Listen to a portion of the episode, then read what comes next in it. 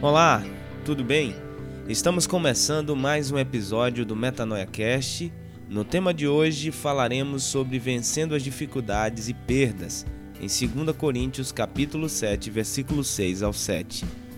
Deus, porém, que consola os abatidos, consolou com a chegada de Tito, e não apenas com a vinda dele, mas também com a consolação que vocês lhe deram. Ele nos falou da saudade, da tristeza e da preocupação de vocês por mim, de modo que a minha alegria se tornou ainda maior. Você alguma vez já passou por uma fase em que parecia estar sendo bombardeado por problemas de todos os lados? Ondas e tempestades que roubaram toda a paz e alegria que você tem. Mal respirava depois de um problema e logo mais uma dificuldade aparecia. Más notícias, desgaste, decepção. Talvez você esteja passando por um momento semelhante agora mesmo. Tenha fé, Deus tem consolo para você. Por vezes, somos acometidos por tantas aflições e adversidades que tornam o nosso coração triste e abatido.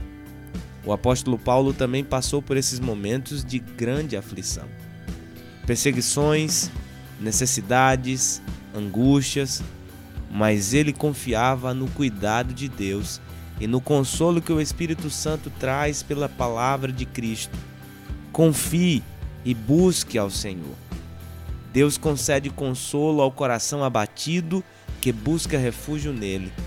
Em grandes e pequenas perdas e decepções, podemos sempre contar com Sua graça e consolo. Deus tem consolo para você.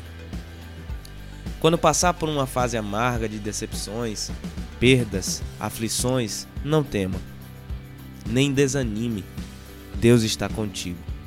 Confie em Deus de todo o coração e entregue a Ele os seus problemas. Todos estamos sujeitos a passar por crises e aflições. A diferença de quem tem Cristo é que nunca está sozinho.